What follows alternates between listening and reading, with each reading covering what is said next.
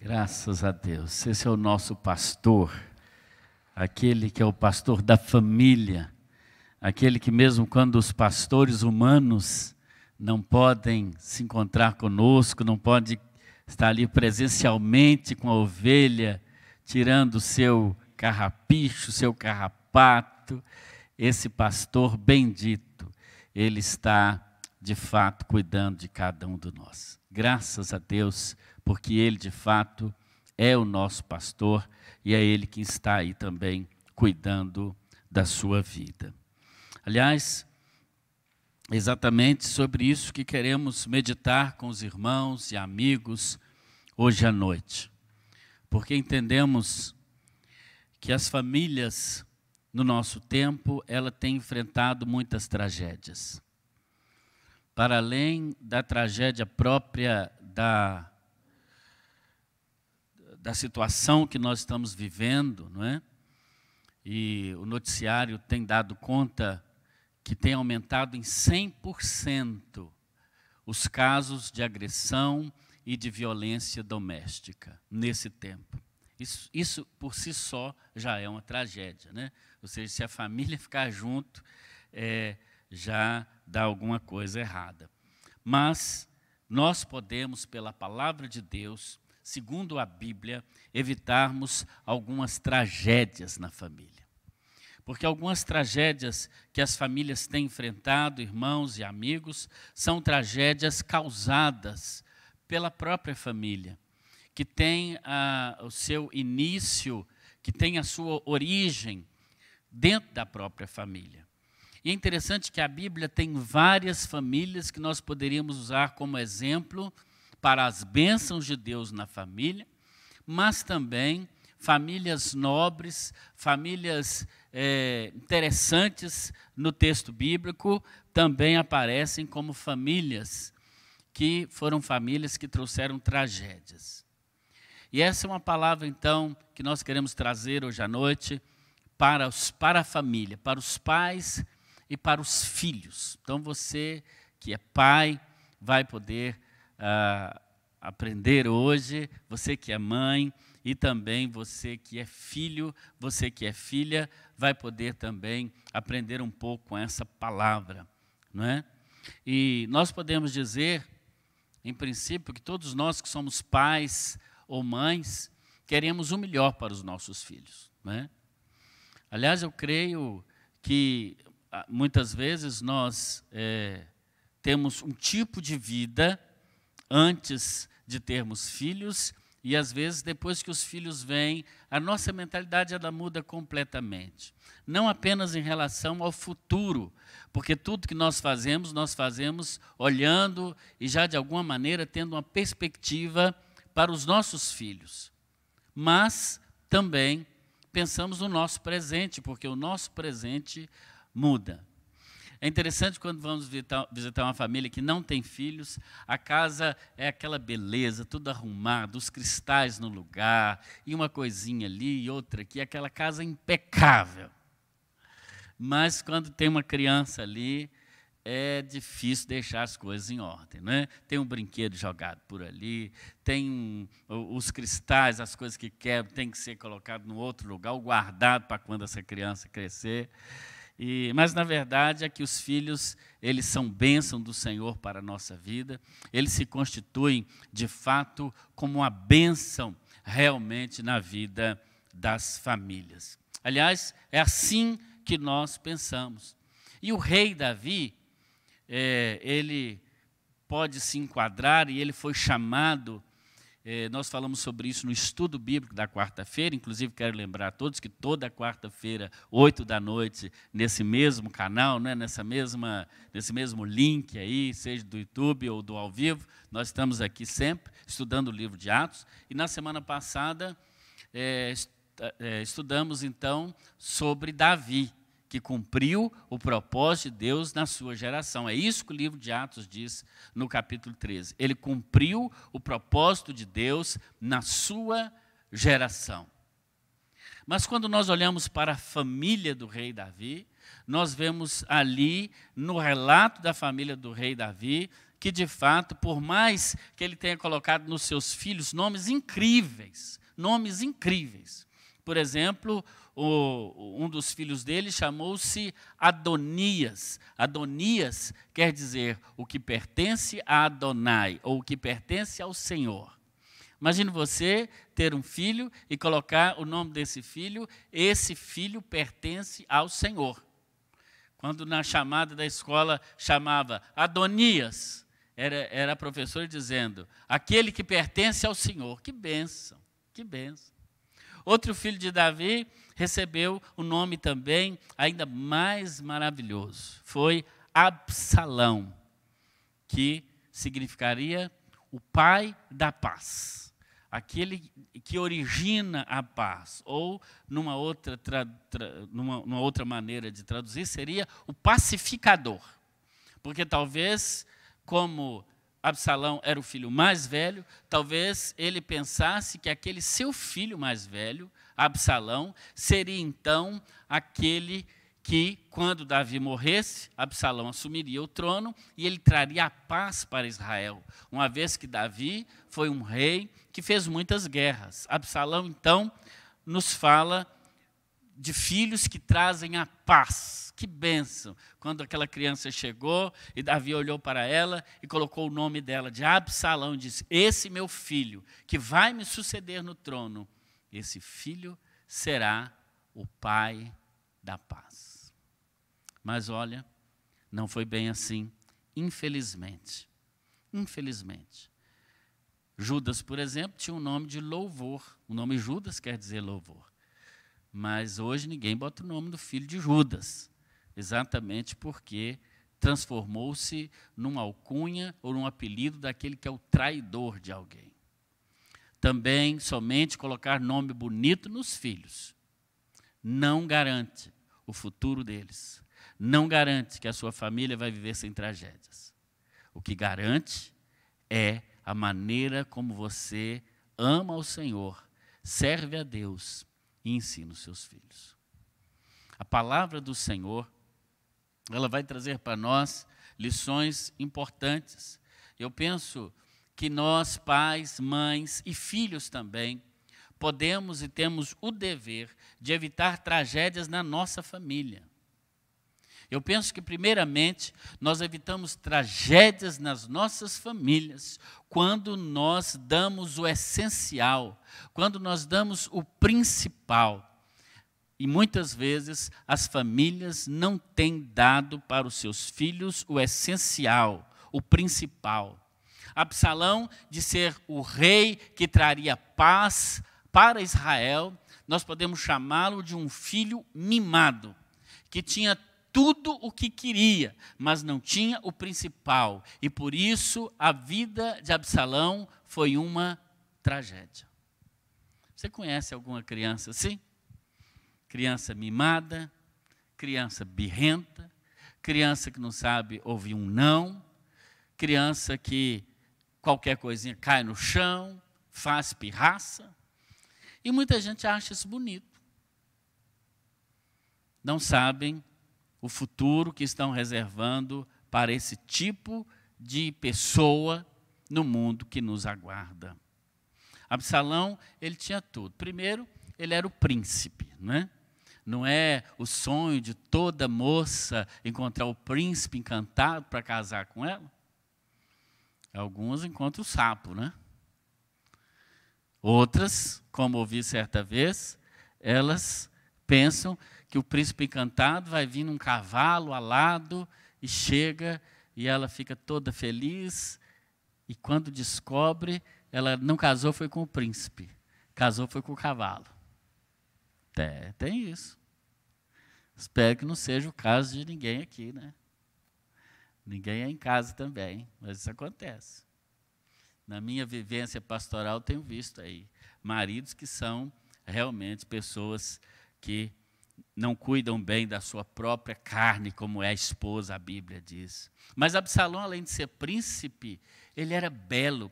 A Bíblia diz no 2 Samuel 14, 5, que não havia ninguém em Israel tão bonito quanto Absalão. Quando Absalão passava assim pela rua, as meninadas, as moças que queriam se casar com o príncipe, já olhava para ele e já suspirava, né?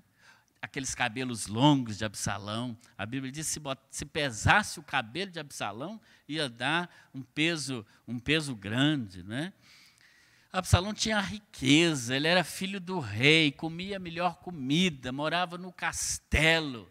Ele tinha tudo que qualquer pessoa queria. Absalão era o Mister Israel. Imagino ele, todo fitness, todo bonito, tinha acesso a coisa que ninguém tinha. Mas, infelizmente, esse jovem era aquele tipo de jovem que nós vemos tanta beleza exterior, mas interiormente ele era podre. Não tinha nada realmente que podia se aproveitar. Porque nós não podemos dar tudo que os nossos filhos querem. Aliás, o pai ou a mãe que quer estragar o seu filho é só dar tudo o que eles querem. Quando nós damos tudo o que os filhos querem e não o que eles precisam, isso é uma tragédia. E muitos pais né, têm é, é, receio, muitas vezes, de dizer não para um filho. Dizer não pode. Bons pais, alguém já disse, bons pais dão presentes. Não é? Festa de aniversário caro. Tem gente que faz o que pode, o que você está calçando o seu pé. Bons pais dão roupas boas, de marca para os filhos, dão smartphones. O que é um adolescente hoje, por exemplo? Eu diria até um pré-adolescente, sem um smartphone de última geração, que tenha uma boa velocidade, que ele possa é, acessar as redes sociais, né? fazer os TikToks da vida e, e aparecer e ter muitos seguidores, né? muitos seguidores, porque hoje você precisa ter muitos seguidores para realmente mostrar. Bons pais dão viagens para os filhos, né?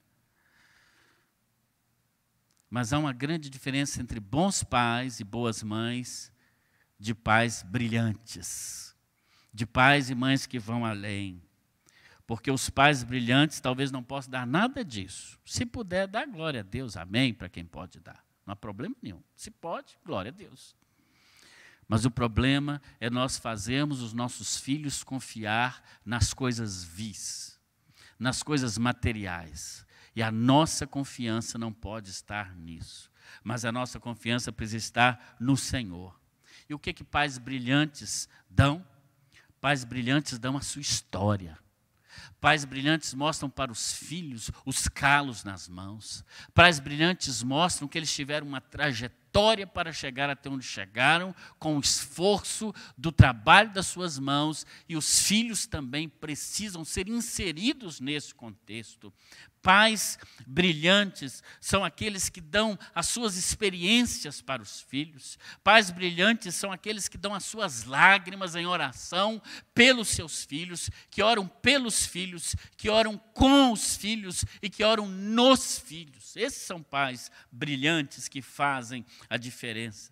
Pais brilhantes são aqueles que importam-se mais em dar o seu tempo, tempo de qualidade, do que se matarem numa, num trabalho, ou em dois trabalhos, ou em três trabalhos, para dar o smartphone de última geração para os seus filhos. O que vai marcar essa geração de jovens, de adolescentes e de crianças que estão aí, não são o que elas têm hoje, porque elas podem não ter nada hoje, mas em nome de Jesus elas poderão conquistar. Mas o seu tempo, o seu tempo, elas não vão poder ter. Essa semana, eu fiquei assim, achei muito interessante que a minha filha mais nova, Ana Beatriz, completou 10 anos no dia 1 de abril. 1 de abril. Mas é interessante como do dia 1 até hoje, né, que é dia 3 de maio, isso mesmo, 3 de maio, né? 3 de maio, ela deu uma esticada. Até eu notei, eu que convivo com ela todo dia, percebi que ela, ela ficou enorme. Enorme. E, e ontem, por exemplo, na hora de dormir, sempre ela vem dar boa noite, dar beijo na mãe, no pai. E às vezes eu oro por ela, ela ora por mim, mas sempre ela vem. E ontem ela deitou assim na cama, e eu, ela está quase do meu tamanho, irmãos. Quase do meu tamanho. Né? E como passa rápido, vocês que têm filhos também sabem como passa rápido. E como eu, vou dizer a verdade, gostaria de voltar no tempo. Se eu pudesse voltar no tempo, aproveitar mais tempo com os meus filhos, brincar mais com eles, rolar mais no chão, pegar no colo, dar beijo em todos os três. E acaba que o último sempre, às vezes, recebe um pouco mais desse carinho, porque a gente está mais experiente. Não é que os pais mimam o caçula, não, isso não é verdade, não. É porque os pais já estão mais experientes. Sabe que não precisa ser tão rígido, que não é por aí que a coisa vai ser, mas é com carinho. Não é por isso que os avós são uma beleza, porque os avós já descobriram esse mistério, que gente se faz é com disciplina, e as e avós que amam disciplinam, mas abraçam, beijo. A avó é uma bênção. A avó, então, nem se fala. Me lembro da minha avó dava comida no prato, dava laranja descascada, que beleza. Quase que dava o doce na boca. A avó é uma benção. E, e é importante essa convivência. Né? Mas o que não pode é a criança ser tratada como ser incapaz de fazer as coisas como um ser incapaz de pegar as coisas dentro de casa, como um ser incapaz, muitas vezes, de lavar a sua louça, como um ser incapaz, muitas vezes, de botar uma, uma, uma roupa na máquina, bater e pendurar no varal. E não estou falando de condição financeira nem socioeconômica, estou falando de você criar gente, fazer gente virar gente. Isso é que importa. Tratar a criança ou adolescente como incapaz de lidar com a frustração, ou tratá-lo como se ele fosse incapaz de lidar com a perda, ou com o não. Há um mistério na palavra não. Aqueles que têm bebês, talvez de um ano, pouco mais, sabem como, quando a criança descobre o poder do não. E ela vai levando a mão para pegar alguma coisa onde não pode, e você simplesmente diz não e aquela criança fica muito irritada, ela bate o pezinho, ela chora, e ela vai de novo, você fala, não. Ela odeia o não, porque o não é a barra. E muitas vezes pais e mães vão, vão, vão fazer essa barra, vão fazer esse limite para a criança, mas dizem não sorrindo, por exemplo. Ah, que é tão bonitinho. Você não está ensinando. O filho, por exemplo, é importante que ele atenda à voz do pai e da mãe, sem precisar dar beliscão, sem precisar agredir fisicamente. Porque muitas vezes a agressão física ela é tão somente resultado da falta de autoridade na palavra, da falta de autoridade no olhar, da falta de autoridade que muitos pais pensam que é amor. Absolutamente. Absalão foi um jovem que viveu tendo tudo o que queria, mas não teve o principal, porque ele não teve um pai presente. Davi, o rei, teve 20 filhos de várias mulheres. Então, muitos filhos de Davi, a maioria deles eram meio-irmãos de outros, porque eram filhos apenas do mesmo pai, de diversas mães. Só aí já é um problema muito sério muito grave. Se família, mesmo pai, mesma mãe, filhinho, todo mundo, já é uma guerra. Imagina essa lambança que Davi arrumou. E por isso ele não tinha tempo para os filhos, ele era um rei, tinha que guerrear, tinha que dar assistência às esposas todas, e, portanto, não tinha tempo para o seu filho. Então, Absalão não teve o principal, que a presença do seu pai, a atenção, não é? E o próprio filho, para chamar a atenção do pai, ele fez coisas terríveis. Quando os nossos filhos não têm o principal, alguma coisa vai dar errado. Alguma coisa vai sair do prumo. E com isso, como Davi fez uma escolha errada também na sua vida pessoal. Ele errou com seus filhos. Ele não tratou bem com seus filhos. Olha aqui para mim. Às vezes, tem famílias que têm alguns segredos. É. Isso é um problema muito sério. Quase toda família tem algum segredo, já percebeu? Mas tem segredos que são coisas muito sérias, que se elas não forem tratadas, ou se elas não forem confessadas. Né? Eu, dia desses, reuni meus filhos e minhas sobrinhas que moram comigo e contei um pouco da minha vida pregressa. Na verdade, não é uma vida assim tão terrivelmente, mas é, falei um pouco da minha juventude, da, das, das namoradas que eu tive. e contei para eles como é que é, como é que é a coisa. E abri meu coração até sobre uma coisa muito íntima, é, que certa vez aconteceu comigo. O Senhor me livrou de muitas coisas, graças a Deus, mas eu pude mostrar para eles que eu sou gente, que eu fui um jovem como eles são. E os jovens têm os seus, os seus instintos, os seus desejos, são pessoas abençoadas por Deus, não é? A sexualidade é algo tão maravilhoso que Deus colocou em nós é, como bênção dele, mas é lógico para ser vivido no tempo correto, que é no contexto do casamento. E eu contava para eles então, para que eles percebessem que, muito embora muitas vezes o filho vê o pai ou a mãe em um lugar ideal, num pedestal, como se ele fosse, nunca tivesse errado, e eu mostrei para eles é, que eu sou gente normal. Aliás, na minha casa, quem convive bem comigo sabe disso, eu sou a pessoa mais normal do mundo. Falo coisas, brinco com os meninos. Porque ali é nossa casa, é o lugar de tirarmos literalmente a máscara, né? E com esse tempo de pandemia, a gente põe a máscara quando sai na rua. E, de certa maneira, todos nós, na vida social, temos algum tipo de máscara. Isso não quer dizer ser fingido, não. Quer dizer que nós desenvolvemos papéis no nosso trabalho, nós estamos ali para cumprir aquela tarefa. Mas em casa, é o momento de abrirmos nosso coração. E Davi nunca, talvez, reuniu os filhos, os 20 filhos, e falou assim: gente, deixa eu dizer para vocês aqui, quando era mais jovem, eu errei muito na minha área sexual, não devia ter tido tantas esposas. Teve uma vez que eu até quis ficar lá com a minha vizinha, acabei ficando com ela, nós tivemos até um filho. Ele devia ter falado dessas coisas, porque foi isso que aconteceu com ele. Mas ele nunca abriu seu coração com seus filhos.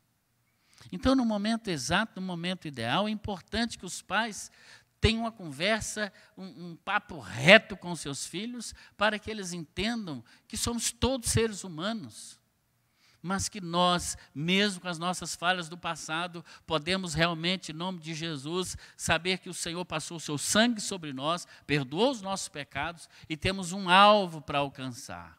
São famílias assim, famílias abertas, porque se nós não abrimos o nosso coração enquanto pais para os nossos filhos, o mundo vai mostrar o lado errado o lado daquilo que não presta. E talvez por isso os filhos de Davi viveram uma situação muito conturbada, né?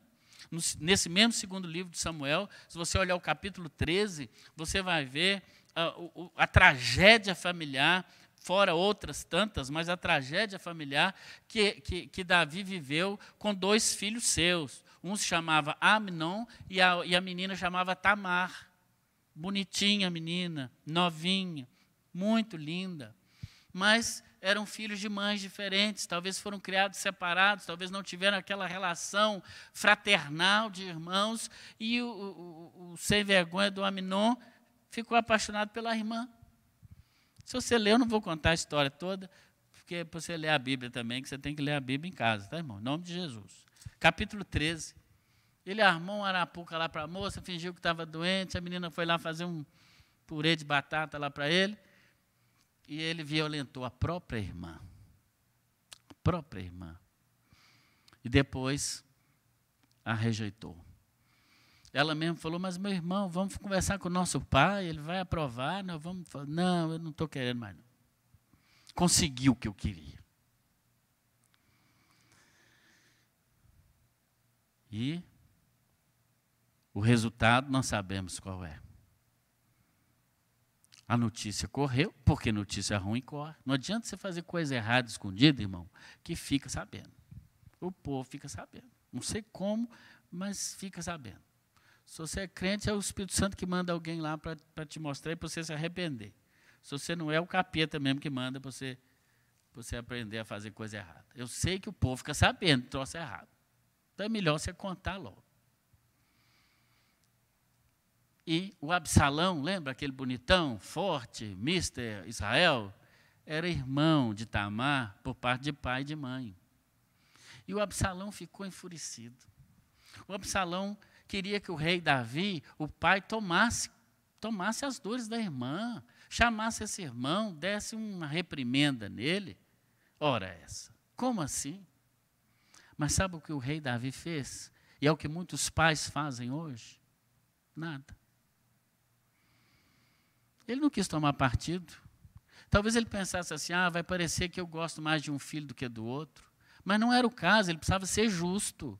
Ele precisava chamar Minon, dar uma reprimenda nele, talvez aplicar lei para ele, porque existia lei para esse tipo de coisa, chamado incesto. Talvez Minon precisava ir para uma prisão. Mas não, o rei, como diz na gíria, passou o pano para Minon. A menina ficou envergonhada a menina ficou completamente é, é, é, sem rumo, porque agora ela não arrumaria um casamento. Naquela sociedade era assim. Mesmo sendo filha do rei, mesmo sendo princesa. O que vale uma princesa sem o principal naquele contexto é, que uma mulher tinha, que era a sua virgindade? Como Davi não tomou posição nenhuma, Absalão resolveu fazer justiça com as próprias mãos. Né? E no capítulo 13, principalmente do versículo 23 ao versículo 29, dois anos depois, o Absalão, ele resolveu vingar. Ele ficou dois anos maquinando na sua mente como ele iria matar o seu irmão. E aí ele arrumou uma arapuca também.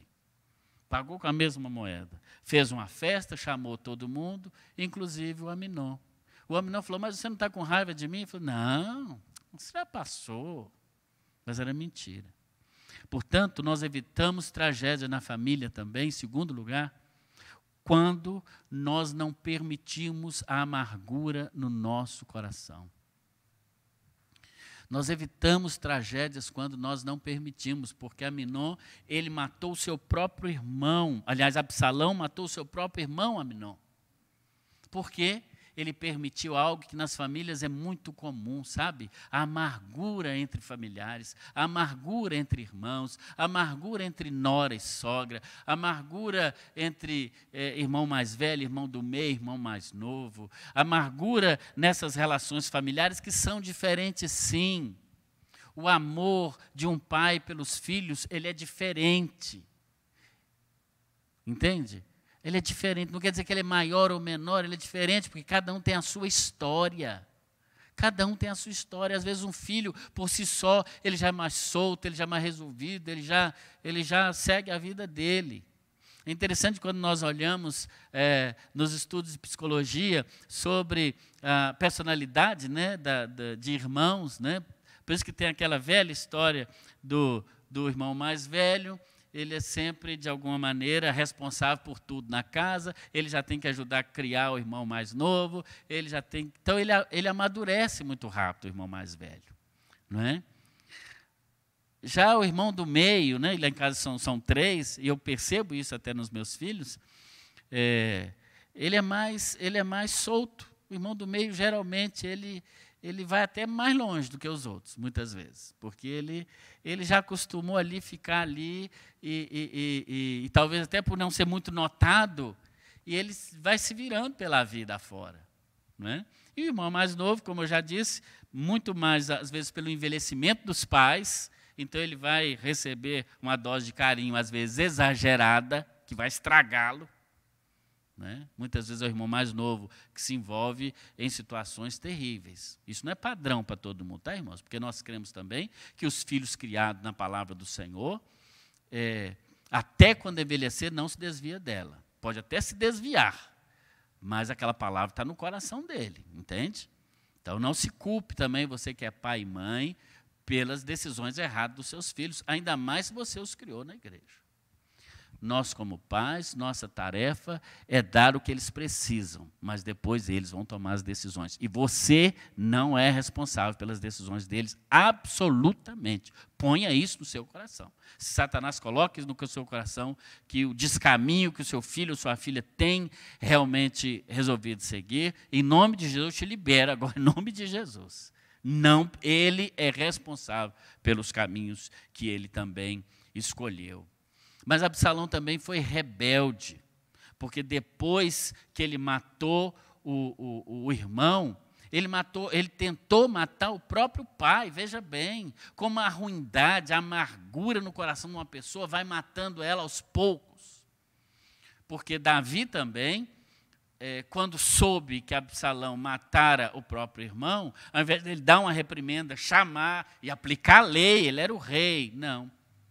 Passou pano de novo. Mandou o filho para uma terra distante, mas deu casa, comida, roupa lavada para ele. Mas só que Absalão queria o reino, ele era o mais velho, ele já tinha botado no seu coração que ele seria o rei. Ele já tinha acalentado no seu coração esse desejo profundo. Irmãos, quando a gente acalenta no coração da gente um desejo que é a gente que desejou, que Deus não quis, que a situação, isso é um perigo. Eu vejo isso matando pessoas. Gente que botou no coração, eu vou ser o chefe aqui nessa empresa. Mas ele tenta alcançar isso pelo caminho errado, pelo caminho da traição, pelo caminho do erro. Muitas vezes, pessoa até na igreja, eu vou ser o líder daquele ministério, eu vou ser o pastor dessa igreja. Mas tenta fazer isso pelo caminho da traição, pelo caminho da mentira, do erro. Não, se tiver que ser, Deixa Deus ser Deus e ele vai fazer o que ele tem no coração dele. Mas Absalão, ele foi rebelde, rebelde tentou tomar o trono à força. O trono que seria dele por direito. Ele era o filho mais velho. Mas ele quis abreviar, ele não quis esperar até o pai morrer. Ele disse: ah, vamos resolver isso logo. Ele juntou um exército de pessoas rebeldes como ele, né? rebeldes, ele saiu lá da terra para onde Davi mandou, veio e ficava na porta do palácio. Aí as pessoas que deviam alguma coisa para o governo, algum imposto, ele ficava lá, ah, você deve quanto? Eu devo mil. Ah, se eu fosse o rei, eu, eu perdoava essa dívida sua. Você deve quanto? Eu devo. Ah, se eu fosse o rei. Aí ele ficou fazendo esse jogo de interesses. E o que aconteceu? O povo começou. A Bíblia usa esse, ali em 2 Samuel 15, 6, a essa expressão interessante. Diz que Absalão roubava o coração do povo com mentira, com falsidade, porque o povo é povo, o povo ele vai. Nós temos criado muitas vezes uma geração que tem uma doença terrível. E sabe qual é a doença? É uma doença chamada impacientite. Esses smartphones, né, essa geração aí online, né, é uma geração muito boa. Quem de nós, pai, mães e avós, que nunca chamou um filho, um neto, ou até um bisneto, para vir resolver um problema no celular? Quem nunca? Todos nós, certamente. Vem cá resolver isso aqui. Olha, olha isso aqui para mim, por que, que, por que, que esse, esse computador aqui não está funcionando? Aí minha filha Hélida vem dar um Dá um clique, a coisa resolve. Parece que tem mágica no dedo. Resolve tudo. Então, esse é um ganho. Seu filho precisa ser realmente é, é, apresentado ao mundo da tecnologia. Esse mundo é o mundo deles, eles nasceram nesse meio da tecnologia. Precisa aprender não é nem uma segunda língua, porque essa já é obrigatória, irmão. É a terceira já, não é? E o espanhol não faz parte dessas três, não.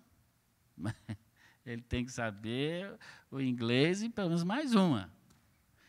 Né? Imagino que seja até o mandarim. A China está surgindo aí como uma grande potência mundial. O espanhol já faz parte. Né? Isso é muito bom. E essa, e essa turma aprende rápido.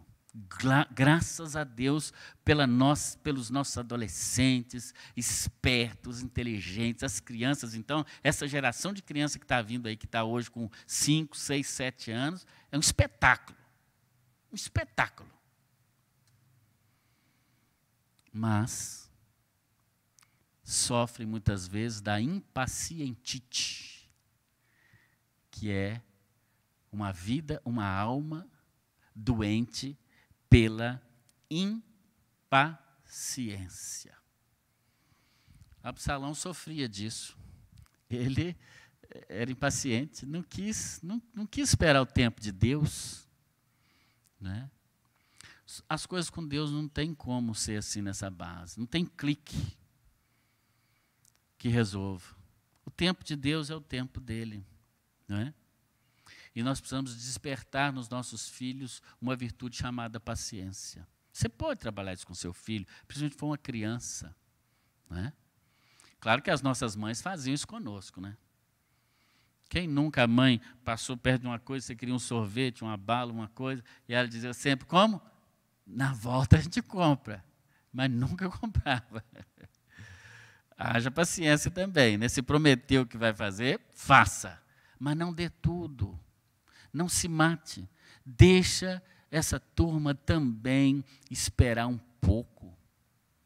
Deixa eles, eles desenvolverem resiliência, paciência. Não é? Na, nas relações afetivas, elas são assim. Porque, muitas vezes, nossos filhos vão desenvolver essa doença terrível chamada amargura, que em muitas famílias ela está imperando. Amargura em relação ao marido, amargura em relação à esposa. Ah, porque lá na década de 70 você fez isso comigo, você lembra naquela viagem que nós fizemos para Guarapari? Não resolveu. Ou os filhos, ah, pai, senhor lembra aquela vez que você puxou a minha orelha? Lembra não, gente. Pai e mãe não lembra dessas coisas, não. Precisa resolver, precisa sentar, precisa conversar. Né? Não permitir amargura. Não permitir amargura. Uma vez na nossa casa nós fizemos, a gente costuma reunir muitas vezes e fazer algumas brincadeiras, e nós fizemos assim: o que, que aconteceu que você ficou muito triste? E, e então, meu filho João Paulo deve estar nos assistindo. Um abraço aí, João. Vou te expor aqui um pouquinho, mas é para pouca gente. E ele disse assim: ah, um dia eu fiquei com fome. Eu disse: como? Não é possível, né? Ficou com fome, é. E, e aí nós fomos descobrir que quando foi que uma pessoa ficou com fome, não é possível. E era, eu peguei na escola e, e levei para casa, deixei, deixei ele na porta da casa, né? Era um portão assim, uma casa, ele, ele ele entrava e sempre a mãe estava lá, já pronta. Mas ela já tinha me falado, ela tinha saído cedo e já tinha dito que era para eu dar almoço para os meninos, porque ela não estaria em casa na hora do almoço, mas eu não captei essa mensagem. E o João então entrou para dentro de casa e eu tinha um outro compromisso. Da rua ali mesmo eu já fui para outro compromisso, nem almocei. Resumo da história: ele ficou lá até de tarde, quando a mãe chegou, sem comida. E eu nunca soube disso. Ele, devia, ele era uma criança, devia ter talvez seus 10 anos ou menos, não sei, uns 10 anos talvez. E ele disse isso, e nós não saberíamos disso nunca, muitas vezes, se não tivéssemos aberto esse espaço né, para que ele falasse sobre isso. Não sei se ficou alguma amargura, até penso que não, mas era algo que eu não sabia. A mãe não sabia, ninguém sabia, ele não falou no dia, e nós ficamos sem saber. Então, é importante ter um ambiente aberto, um ambiente de diálogo, um ambiente realmente onde nós possamos abrir nosso coração para que não haja amargura. Em último lugar, para evitar tragédia na nossa família, é preciso deixar uma descendência. É claro que eu estou falando no sentido espiritual de descendência, mas por que não no sentido é, também é, objetivo, né? no sentido de filhos. Né? Parece que tem uma geração hoje que não quer mais ter filhos, que mulheres que estão abrindo mão da maternidade para manter o físico, o corpo. Não, tem outras possibilidades. Eu aconselho você a ter filho em nome de Jesus. E já aqui na minha frente tem um casal bonito ali que eu já estou liberando vocês mesmo a benção daqui, tem mais outro por ali mais outro lá, tá vendo? Nome de Jesus, né? Mas a descendência que eu me refiro também é descendência espiritual, porque não adianta ter filhos se, se, eles não são filhos espirituais. Nós precisamos, como pais e mães, sermos os pais e mães espirituais dos nossos filhos. Precisamos ganhá-los para Jesus antes de ganhar o vizinho, o parente, o amigo, ganhar o nosso filho para o Senhor Jesus. E Absalão, no texto que você tem aí, que é o versículo 18 que nós lemos, ele disse o seguinte: Eu não tenho filho nenhum para conservar a memória do meu nome. Não é? Versículo 18. E ele então fez uma coluna, um monumento, e chamou esse monumento, você está vendo aí, esse monumento, de um monumento de Absalão. E há uma tradição em Israel que conta que naquela época, depois da morte de Absalão, é, e Absalão morreu exatamente enquanto estava querendo matar o pai, e ele morreu no campo de batalha, lutando contra o próprio pai. E o povo de Israel entendeu isso como um castigo para ele. Mas ele não, não, a Bíblia não diz se ele deixou filho mesmo, descendência. Mas ainda que ele tivesse deixado, há uma dúvida se algum filho realmente honrou ele como pai, ou seja, ele não deixou memória. Ele deixou um monumento. E conta-se que os pais, então, quando tinham um filho rebelde, mal criado, desrespeitoso, levava aquele filho no monumento de Absalão e ambos, pai e filho, jogavam pedra no movimento, no, no monumento e com aquele gesto estava lembrando para os filhos o que aconteceu com o rebelde Absalão, porque ele não, não realmente é, serviu ao Senhor. Por isso que eu fiz essa pergunta a você no início. O que você vai deixar para a sua família? Descendência ou um monumento? Há pais que deixam fazendas, riquezas, bens, e glória a Deus por isso. Glória a Deus. Se você puder deixar, faz muito bem. Faz muito bem. Mas mais do que deixar monumentos para os seus filhos, deixa uma descendência que vai mudar esse mundo. Deixa uma descendência que vai fazer diferença. E você, meu jovem, meu querido jovem, que marca positiva você quer deixar na história? Olha aqui para mim. Nós precisamos de pessoas que façam diferença. Nós precisamos de uma geração que se levante e faça diferente dessa nossa geração. Diferente. Jovens de caráter. Jovens que saibam ouvir não. Jovens que sejam resilientes diante da tribulação, da dificuldade que a vida certamente nos impõe. Jovens preparados para um tempo difícil, porque o tempo que se aproxima, tudo indica, é um tempo difícil. Meu jovem, minha jovem, pai e mãe, deixe algo que um trator não possa destruir. Deixe o seu caráter, deixe a sua vida de oração, deixe a sua piedade diante de Deus para os seus filhos. Talvez você está preocupado com o mundo que os seus filhos vão ter. Preocupe-se antes com que filhos você estaria deixando para o mundo que virá depois de nós. Portanto, o que, que você quer deixar em nome de Jesus? Descendência ou um monumento? Se você puder deixar os bens e tudo, que seria o monumento, ótimo. Mas eu te aconselho a deixar vidas vidas marcadas pelo caráter. Absalão terminou no montão de pedras, o versículo 17 do capítulo de número 18 desse mesmo livro de 2 Samuel, nos diz assim, versículo 17: Levaram Absalão e o jogaram numa grande cova na floresta, depois que ele morreu. E levantaram sobre ele um enorme monte de pedras e todo Israel fugiu para sua casa. Um grande monturo de pedras. Foi assim que terminou a vida do lindo Absalão, mais bonito de todos, do jovem Absalão, com a vida inteira pela frente. Mas a sua vida foi uma tragédia. O que estamos construindo de positivo que poderá ficar para gerações futuras? Meu jovem, minha jovem, meu querido adolescente, como você está guiando a sua vida, meu querido, em nome de Jesus? Será que a sua vida se resume à internet, Facebooks, YouTube e não sei mais o quê? Essas coisas são legais mesmo. Até nós, mais tiozões, gostamos dessa coisa, é legal. Mas isso não é o mais importante. O mais importante é o seu caráter, é a sua honestidade, é a verdade, principalmente um coração temente ao Senhor. Aprenda a temer ao Senhor.